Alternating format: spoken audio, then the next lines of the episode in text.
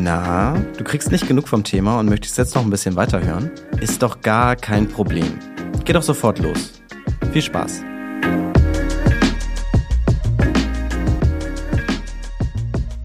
Hallo und herzlich willkommen, Frank Rauchschinde-Stenner. Ich sitze jetzt gerade hier beim ASB. Erklär mir doch erstmal, wer du bist und äh, was du hier eigentlich machst. Ja, also ich heiße Frank Rauschenden-Stenner. Ich bin der Geschäftsführer im Arbeiter-Samariter-Bund Ortsverband Hamburg-Nordost, wo du hier gerade zu Gast bist. Was macht man da so als Geschäftsführer den ganzen Tag?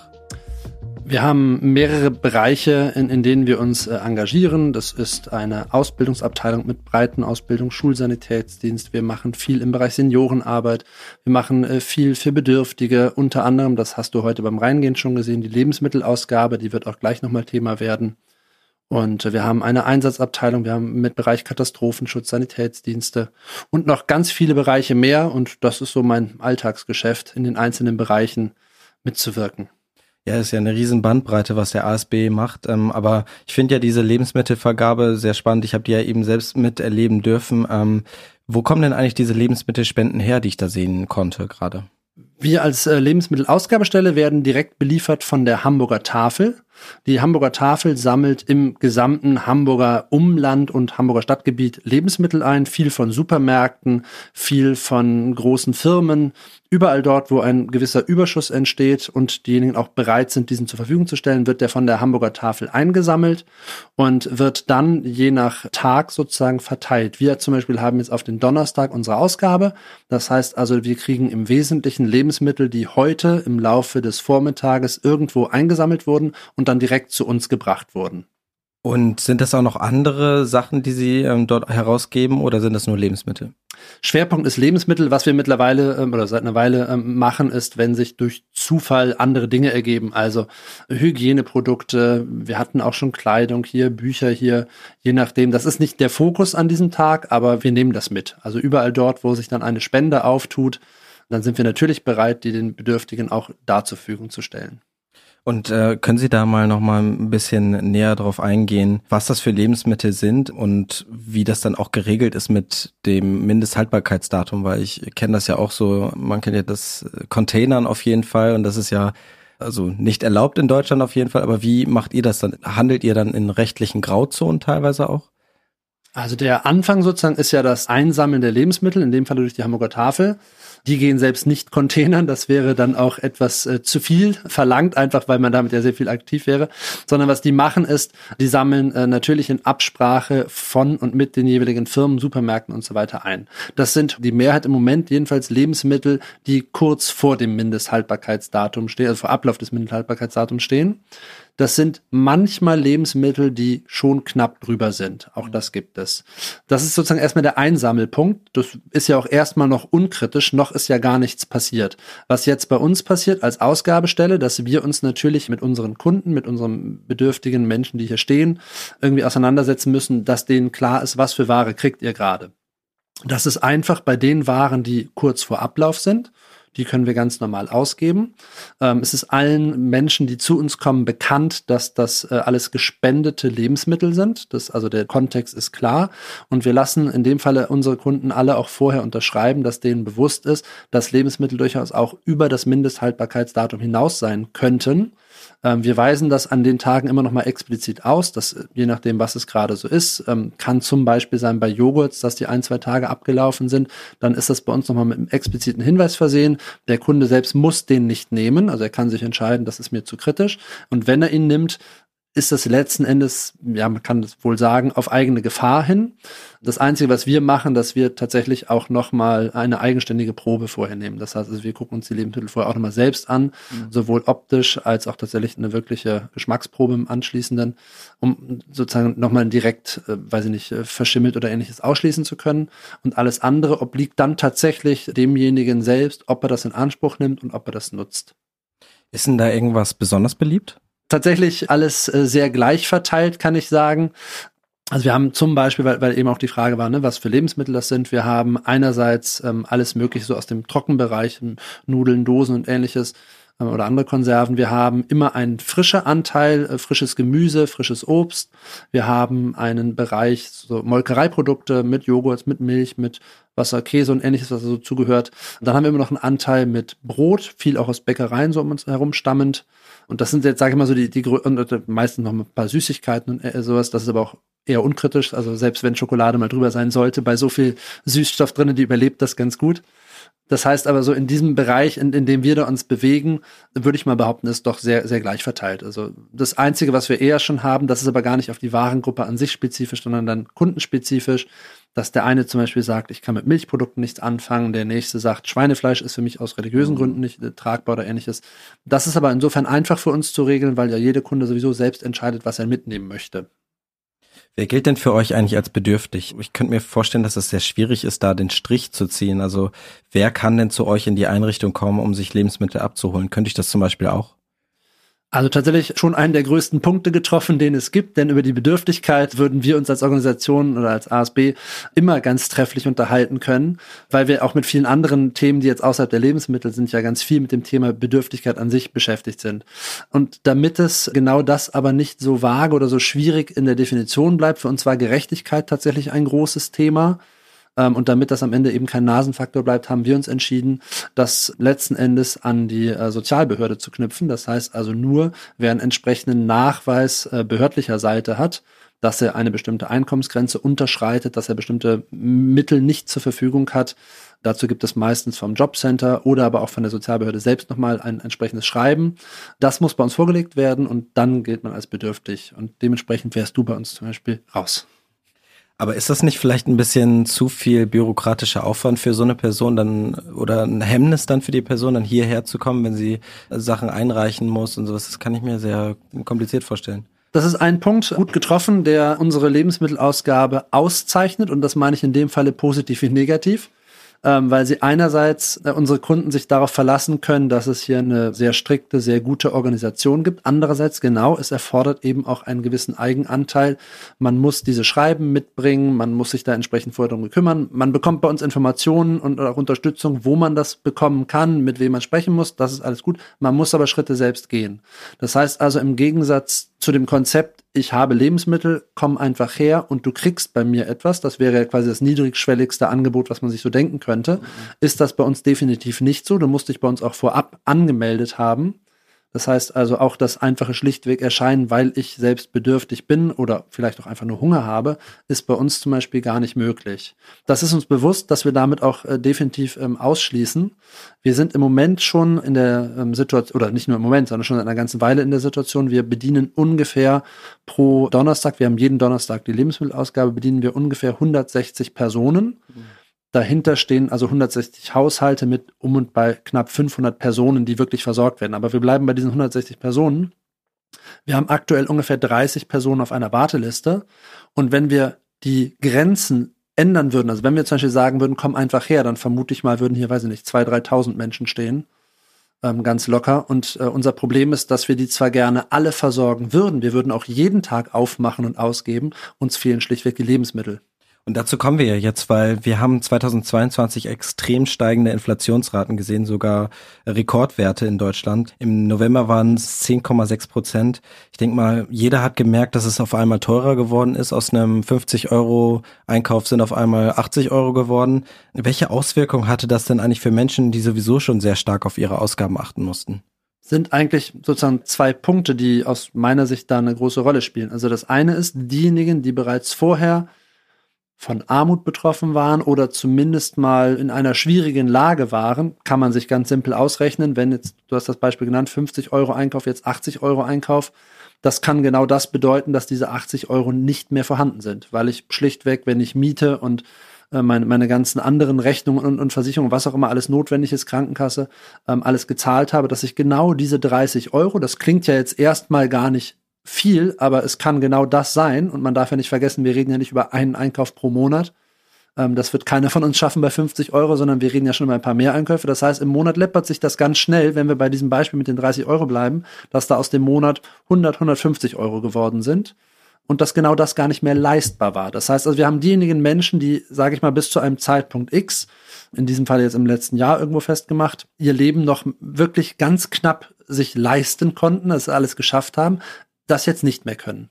Und, und damit haben wir automatisch eine größere Gruppe, die jetzt plötzlich bedürftig gilt. Also Menschen, die zu dem Zeitpunkt noch gar nicht für sich das als Bedürftigkeit gewertet hätten, sind es jetzt plötzlich, weil das Umfeld, also es lag nicht an ihnen, sie haben genauso weitergearbeitet wie bis jetzt auch, sie haben genauso gehaushaltet, gewirtschaftet wie jetzt auch, aber das Umfeld hat sich verändert. Es wird alles teurer, sie kriegen deshalb aber nicht zehn Prozent mehr Lohn, das würde es ja vielleicht noch ausgleichen, sondern der Punkt bleibt statisch ähm, und ich habe einfach zehn Prozent mehr Kosten.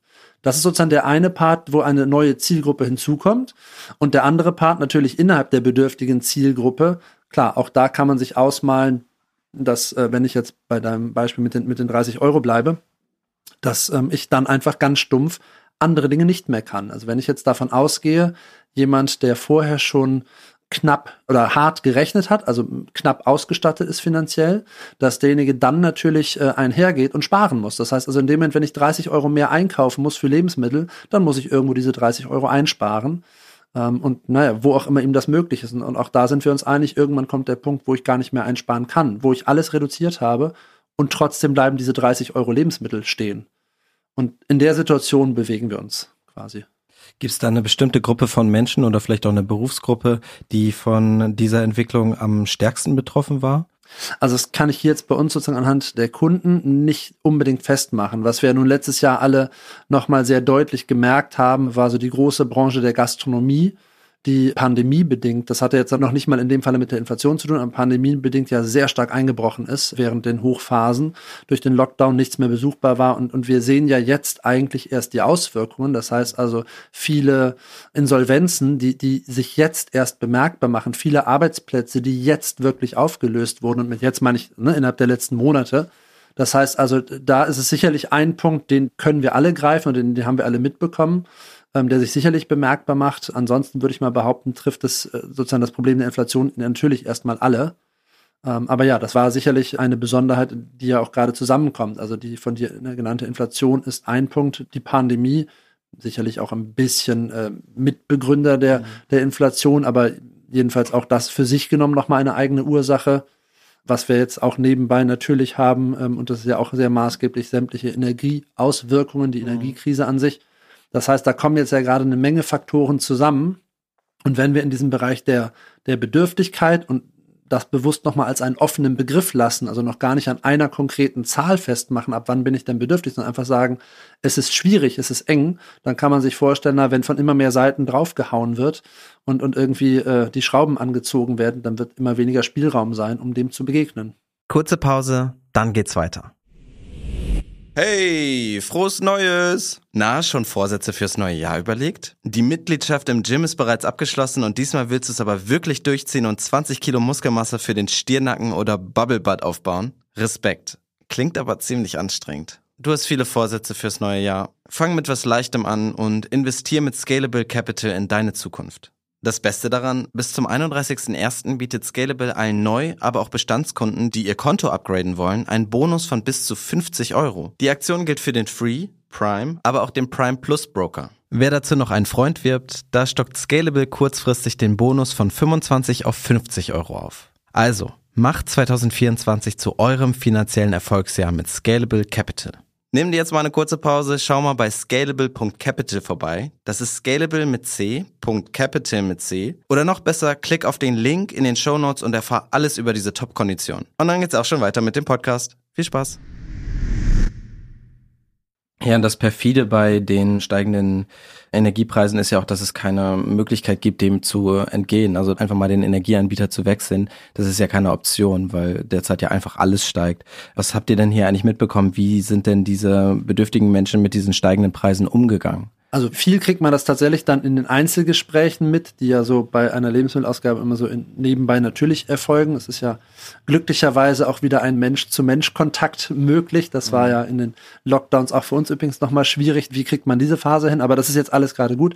Ja, und, und viel macht sich das natürlich bemerkbar, dass uns viele Menschen erzählen, dass sie wirklich anfangen, die Heizung abzudrehen, dass sie weniger Warmwasser nutzen, also wirklich die, die ganzen Dinge, die man zwar jetzt überall wirklich immer hört, als was soll man alles tun, aber es macht einen Unterschied, wenn einem das gerade eine Mutter einer fünfköpfigen Familie erzählt, die zu Hause drei kleine Kinder hat und dann erzählt so, ja, jetzt in der Wohnung wird die Temperatur mal auf 16 Grad gesenkt. Dann können wir uns alle überlegen, was das eigentlich heißt. Ne? Mhm. Und ja, das, das sind im Moment die Möglichkeiten, die zwar da sind, aber eigentlich hast du das auch schon gesagt, so richtig auch nicht. Denn irgendwann kommt der Punkt, weniger geht nicht. Ne? Mhm. Also das, das heißt, eigentlich bleibt es tatsächlich unaufgefangen. Das ist schon so. Ja, und ihr müsst ja auch ein bisschen mit dieser Knappheit arbeiten. Da du hattest ja eben erwähnt, dass ihr auch weniger Lebensmittel zur Verfügung habt. Was hat denn das eigentlich mit Inflationszahlen zu tun? Genau, also die, du hast eben gesagt, mit den gut zehn Prozent. Ähm, jetzt haben wir uns die Auswirkungen angeguckt bei den Menschen, ob es Bedürftige sind, aber auch bei allen anderen. Das gleiche trifft ja aber logischerweise auch bei den Firmen zu. Das heißt also, sämtliche Unternehmen sind ebenfalls vor der Situation, dass ihre Umwelt, ihr Umfeld zehn Prozent teurer geworden ist. Und die logische Konsequenz, die passiert ja im privaten wie im beruflichen, es wird gespart. Mhm. Das heißt also, auch die Unternehmen gehen hin und versuchen überall ihre Kosten zu senken. Und das ist jetzt der direkte Kontext bei den Lebensmitteln dass natürlich auch unsere großen äh, Supermärkte, die großen ähm, Discounterketten, alle, äh, also jeder, der irgendwie mit Lebensmitteln zu tun hat, muss daran arbeiten, seine Kosten zu senken. Und ein Faktor, der immer verhältnismäßig leicht erscheint, ist die Verschwendung.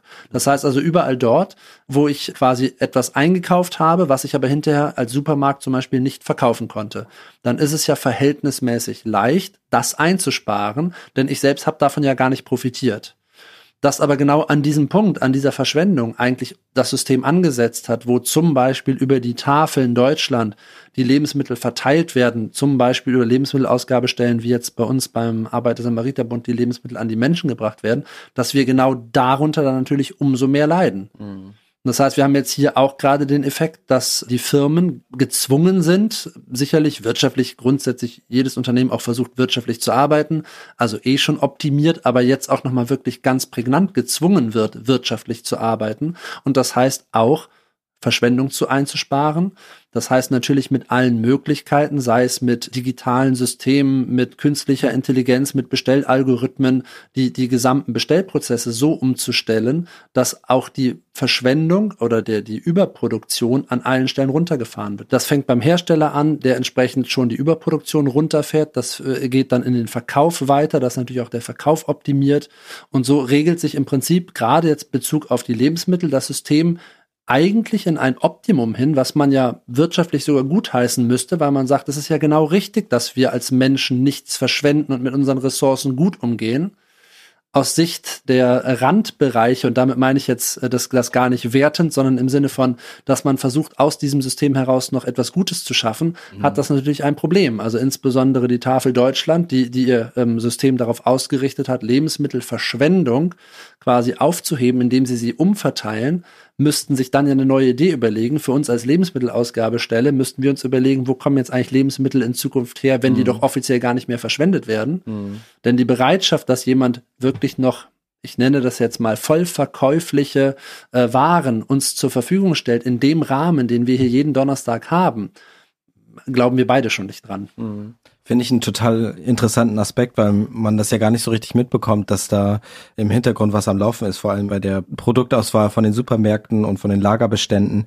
Aber womit müssen wir denn eigentlich dann rechnen, wenn es dann in Zukunft wirklich so sein sollte, dass ihr gar keine Lebensmittel mehr zur Verfügung gestellt bekommt oder nur noch einen ganz, ganz kleinen Teil und ihr nur noch eine ganz, ganz kurze Zeit diese Lebensmittelausgaben machen könnt? Was könnte das für Folgen haben für eine Gesellschaft, die ja trotzdem eine große Schere zwischen Arm und Reich hat? Also ich habe die Zahl im Moment tatsächlich leider nicht im Kopf, wie viele Ausgabestellen es in Hamburg alleine gibt für Lebensmittel. Ähm, wir sind auf jeden Fall zweistellig. Wie gesagt, wie genau habe ich im Moment nicht im Kopf. Aber wenn man allein mal nur diesen Aspekt nimmt, das heißt also diese ganze Versorgung, bei uns sind es 160 Menschen pro Donnerstag. Das gibt jetzt auch ein paar kleinere Lebensmittelausgaben, aber rechnen wir das mal hoch, dass wir wahrscheinlich nur, und das sind auch da immer nur die Menschen, die sich jetzt offiziell schon gemeldet haben, viele haben immer noch Scham, viele trauen sich das gar nicht, viele wissen vielleicht gar nicht, dass es überhaupt Unterstützung gibt, vielleicht wollen sie sie auch nicht in Anspruch nehmen. Jedenfalls, wenn wir nur das mal nehmen und würden nur mal sagen 1000 Menschen, dann wären schon diese 1000 Menschen ab dem Moment, wo wir das nicht mehr können, schlichtweg nicht in der Lage, das aufzufangen. Ne? Deshalb auch da bin ich ehrlich, eigentlich sind wir dann alternativlos. Also auch wir hätten jetzt im Moment keinen Plan B, mhm. wie wir das auffangen können. Denn als Verein, also klar, auch der Arbeiter-Samariter-Bund generiert Spenden, wir engagieren uns in Projekte. Das wäre jetzt vielleicht eine Nahlösung, dass wir jetzt erstmal da übergehen würden und in der Bevölkerung Spendenaufrufe starten und sagen, Mensch, wir haben hier ein Defizit, würdet ihr etwas tun? Da bin ich aber ehrlich und das meine ich gar nicht äh, negativ der Bevölkerung gegenüber, sondern ich, da zähle ich mich ja als Teil dessen.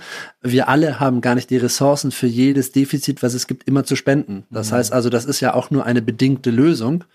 Ähm, natürlich würden wir es tun, aber äh, es wäre für mich jetzt kein stabiles System. Inwieweit wirkt sich denn Armut auf Gesundheitsfürsorge aus? Also habt ihr gemerkt, dass ähm, sich im letzten Jahr der Gesundheitszustand vieler Bedürftiger, die vielleicht auch vorher schon mal hier waren, hat sich der signifikant verändert? Gibt es da irgendwas, was ihr bemerkt habt? Die Studienlage dazu ist sehr eindeutig. Mhm. Hast du genau richtig äh, zusammengefasst schon jetzt. Es gibt einen signifikanten Zusammenhang und in der Praxis können wir das unterschreiben. Also das sehen wir sehr wohl. Das mag immer erstmal so banal wirken mit ähm, hier eine Erkältung mehr, äh, da irgendwie eine Grippe. Das zieht sich dann nach hinten raus länger logischerweise. Ja.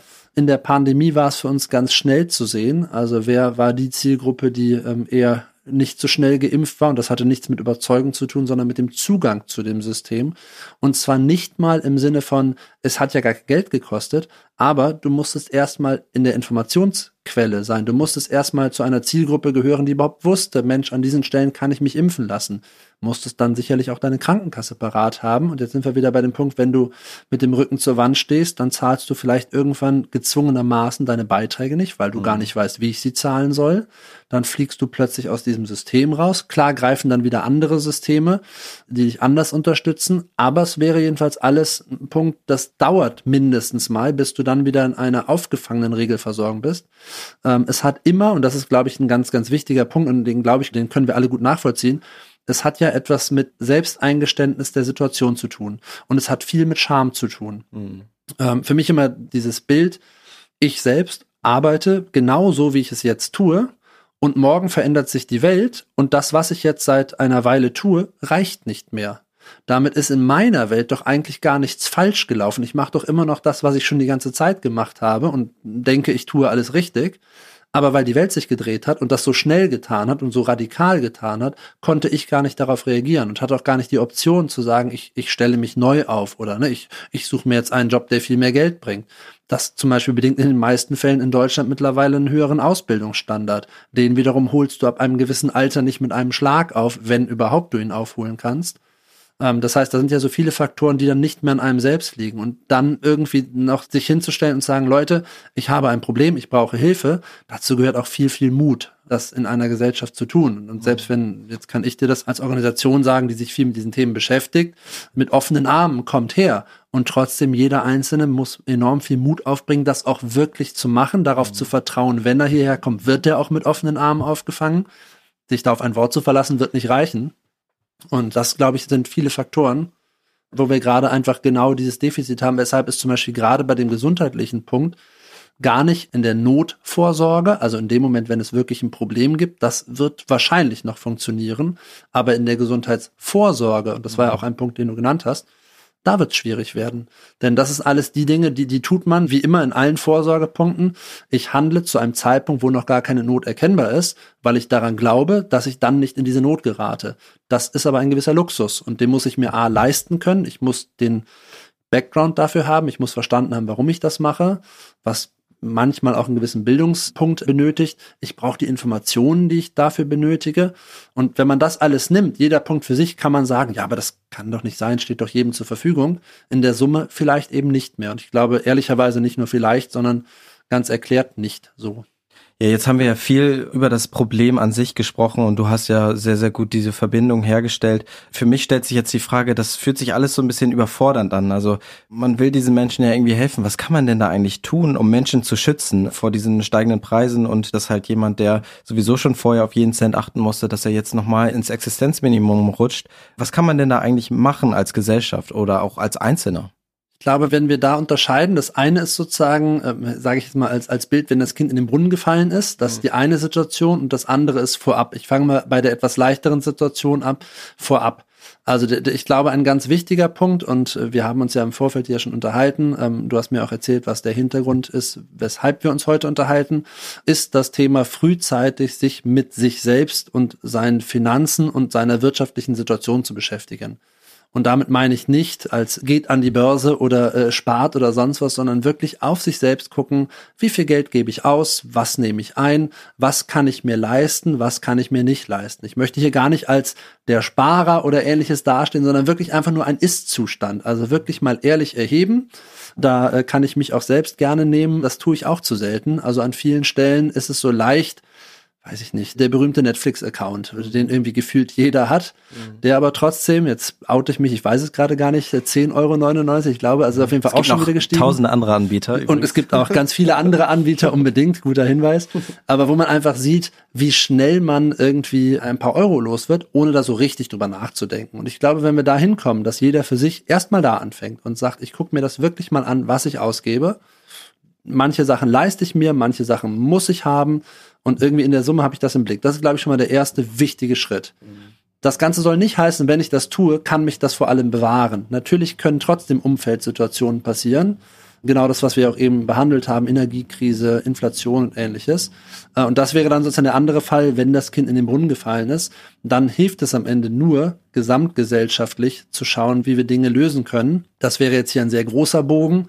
Ich glaube, auch dort sagen zu dürfen, da werden wir immer in einem Defizit arbeiten. Also wir könnten immer mehr Geld in genau diese Systeme stecken, mehr Energie stecken da müssen wir irgendwo selbstkritisch bleiben und sagen, das wird nie in einen Luxus geraten. Also wir werden Armut nicht abschaffen, wir werden äh, Vereinsamung nicht abschaffen. Was wir aber tun können, ist jeden Tag kämpfen, dass es besser wird.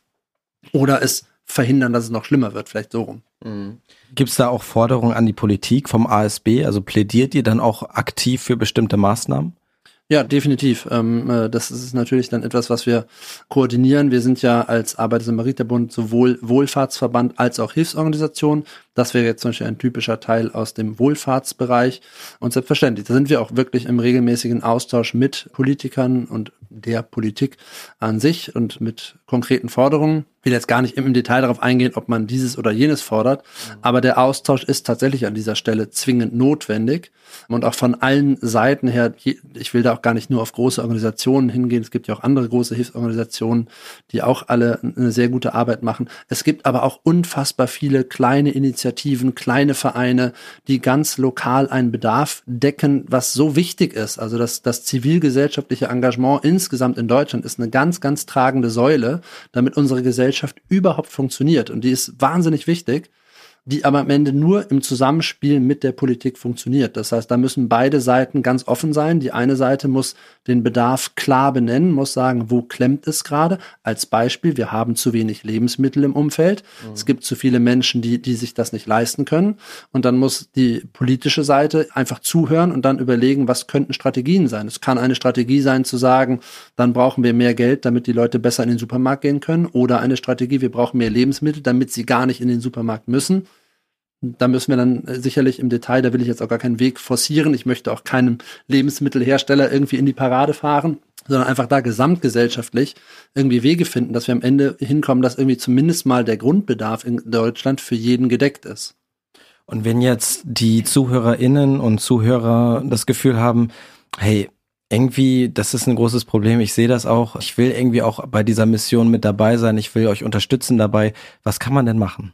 Also auf jeden Fall, Engagement ist erstmal das Stichwort. Engagement kann bedeuten, und darüber freuen wir uns schon ganz konkret, wir haben jeden Donnerstag allein in unserer Ausgabestelle ungefähr 20 Freiwillige, die hier freiwillig hierher kommen, ihre Freizeit opfern, um die Waren vorher zu sichten, um das Ganze aufzubauen, um das an die Bedürftigen auszugeben, um hinterher wieder aufzuräumen, damit einfach der Gesamtprozess reibungslos funktioniert. Jede helfende Hand ist willkommen. Das heißt also, das wäre zum Beispiel ein Schritt, den man machen kann. Und jetzt gucke ich mal weg nur von uns. Das gleiche gilt bei den Tafeln, das gleiche gilt bei anderen Organisationen.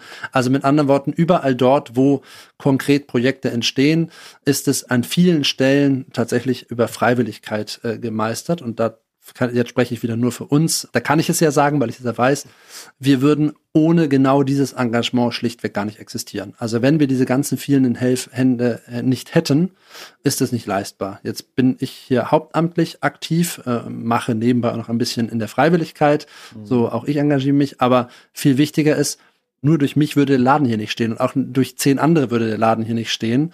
Ähm, wir haben zwei, dreihundert Freiwillige, die hier wirklich tolle Dinge tun, die hier jeden Tag tolle Dinge tun. Das ist zum Beispiel ein ganz, ganz wichtiger Schritt. Und ähm, auch dort sollte man sich insgesamt, wenn man jetzt mal weggeht von nur Lebensmitteln, es gibt so viele Bereiche im zivilgesellschaftlichen Bereich, wo Hilfe notwendig ist, da reicht manchmal ein Ansatz von einer halben Stunde. Also es ist, es geht nicht immer darum, den ganzen Tag, die ganze Woche das wird häufig so gedacht, dass man davon ausgeht, ach Mensch, da könnte ich gar nicht wirklich helfen, weil das bisschen, was ich geben kann, da kann ich wirklich nur sagen, das richtige Projekt zu der richtigen Person mit dem richtigen Ansatz, da findet sich zu jedem Topf ein Deckel und man wird beidseitig ganz glücklich werden. Ne? Also deshalb auch da kann von meiner Seite die Wertschätzung gegenüber einer halben Stunde ist genauso groß wie gegenüber 24 Stunden, weil jeder für sich gibt das, was er kann und das kann ich wertschätzen und das tue ich auch und das ist wahnsinnig wichtig und auch toll. Das ist der eine Part. Selbstverständlich Geldunterstützung äh, in jeglicher Form auch immer möglich und auch immer willkommen. Alle Organisationen, alle Initiativen benötigen das letzten Endes, um ihre Arbeit machen zu können. Das heißt, man kann sich, und das ist auch immer mein Appell, man schaue sich an, was für ein Feld interessiert mich. Ist es das Thema Lebensmittelverschwendung? Ist es äh, das Thema Obdachlosenhilfe? Was auch immer einen so umtreibt. Wo ist es das Thema Seniorenbereiche? Was auch immer.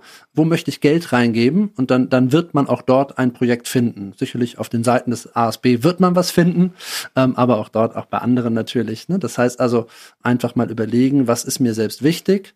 Sich, das finde ich immer gut und wichtig, wenn sich Spender bei uns mit uns beschäftigen, wirklich auch mal Fragen stellen. Kommt vorbei. Schaut euch beispielsweise eine Lebensmittelausgabe an. Auch dafür kann man Geld spenden. Kommt vorbei, schaut euch mal an, wie das Ganze hier abläuft. Äh, jeden Donnerstag, jeder ist herzlich eingeladen. Und wenn man dann am Ende sagt, das hat mich überzeugt, ich finde das gut, dann freue ich mich auch über jeden Euro. Aber dann weiß ich zum Beispiel, dass ich gar kein schlechtes Gewissen haben muss, diesen Euro auch entgegenzunehmen, weil ich weiß, derjenige ist schon überzeugt davon. Zwei konkrete Sachen, was kann ich tun? Ich kann einerseits einfach selbst helfen, ich kann aber auch durch Geld unterstützen. Das Spenden muss natürlich jeder für sich selbst entscheiden, muss da auch das, seinen eigenen Weg finden. Das muss man bei zehn Prozent Inflation auch erstmal können. Das muss man auch können. Äh, deshalb genau. ist das auch ganz erklärt ein Punkt und ne, auch, auch da nicht falsch verstehen, auch wenn man dann am Ende auch nichts darüber hinaus selbst tut, ist man deshalb noch lange kein schlechter Mensch, mhm. sondern einfach jeder schaut mit seinen Möglichkeiten und auch das ist meistens phasenbedingt. Das heißt, wenn ich gerade für mich feststelle, ich habe gar keine Ressourcen für irgendetwas möglich, weder Zeit noch Geld noch sonst was, dann ist das vollkommen in Ordnung. Man kann auch immer noch, weiß ich nicht, auf Social Media folgen, man kann liken, man kann einen Daumen hoch machen. Manchmal äh, hilft es auch, das kann ich jetzt persönlich sagen, wenn wir etwas tun und andere sagen, Mensch, wir finden toll, was ihr macht. Mhm. Das hilft uns auch. Einfach nur, weil, weil wir dann wissen, das, was wir uns überlegt haben, scheint ja gut anzukommen. Und zwar nicht immer nur bei denjenigen, für die wir das machen, sondern auch beim Rest, die, die das beobachten. Das heißt also, auch das ist etwas, was ganz wertvoll ist, um, um einfach mal zu zeigen, ich, ich nehme daran teil. Ich nehme das wahr, was da gerade getan wird auch im Kritischen, also auch da darf man ja mal Nachfragen stellen und sagen, hm, ist das alles so rund, was ihr da gerade macht? Vielleicht kommen wir dadurch auf Punkte, wo wir denken, hast du recht, die Frage hat noch keiner gestellt, wir sind nicht drauf gekommen, jetzt habe ich eine super Idee, was ich besser machen kann. Das heißt, schon das, auch das ist vollkommen möglich und willkommen. Also ich glaube, Engagement muss man wirklich in einem ganz, ganz breiten Spektrum verstehen und auch für sich selbst so akzeptieren. Und wenn man das mit sich selbst im Reinen ist und sagt, ich kann gut damit leben, dass ich manche Dinge gerade nicht tue, dann ist das total okay. Und wenn man sie zu einem späteren Zeitpunkt tun kann, umso besser. Also deshalb, ich glaube, da sollte man das gar nicht, dieses gut oder schlecht Mensch, mhm. gar kein Bild aufbauen, sondern einfach sagen, jeder macht genau das, was in seinem Rahmen möglich ist. Mhm. Und das, glaube ich, zum Beispiel erklärt, dass, dass jeder in der Lage ist, weiß ich nicht, jeden Abend sich mal irgendein Projekt im Internet anzuschauen. Mhm. Äh, das findet man schnell, egal auf welche Seiten man so googelt und einfach nur sagt, finde ich das gut oder nicht. Und wenn man es gut findet, lass einen Daumen da, freuen die sich.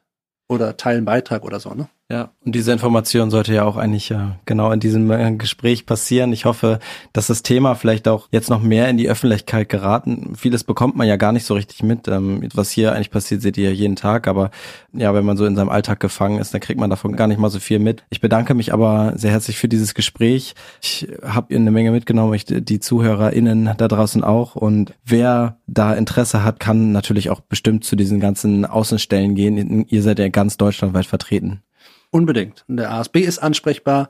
Äh, in dem Falle, weil wir beide uns ja auch über die Tafel schon unterhalten haben, auch die sind ansprechbar. Und wie gesagt, einfach vorbeikommen, wenn man Fragen hat, wenn man noch mal ein paar Dinge wissen möchte, wenn man sich mal vor Ort Dinge anschauen möchte, unbedingt den, den Kontakt suchen. Wenn man nicht vorbeikommt, möchte man darf auch anrufen und e-mailen. Auch das ist mittlerweile bei den meisten Organisationen angekommen, dass sowas geht. Genau, also deshalb einfach Wege nutzen. Sehr, sehr gerne. Auch da nochmal Danke an dich, denn auch für uns ist richtig. Ähm, wir, stecken häufig in den Projekten drinne. Uns ist der Fokus nicht immer möglich, sozusagen das auch transparent nach außen zu bringen. Für uns ist klar, wir machen das doch jetzt gerade, aber dann auch nochmal den Blick zu richten, dass andere das auch wirklich wahrnehmen, mal einen Presseartikel schreiben, Internetseiten. Das ist immer die extra Arbeit, mhm. die gerne wegfällt, weil man ja erstmal an der Situation an sich arbeitet, in dem Projekt in sich arbeitet. Und wenn man dann mal Zeit hat, dann sollte man auch mal drüber reden. Deshalb vielen Dank, dass du dir diese Zeit nimmst und mit uns darüber redest. Ja, ich bedanke mich. Dankeschön.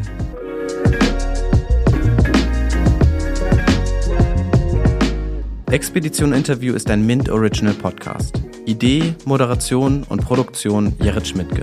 Schnitt Yoshimi Saravia. Für mehr feinen Content folgt uns auf Instagram, TikTok oder LinkedIn.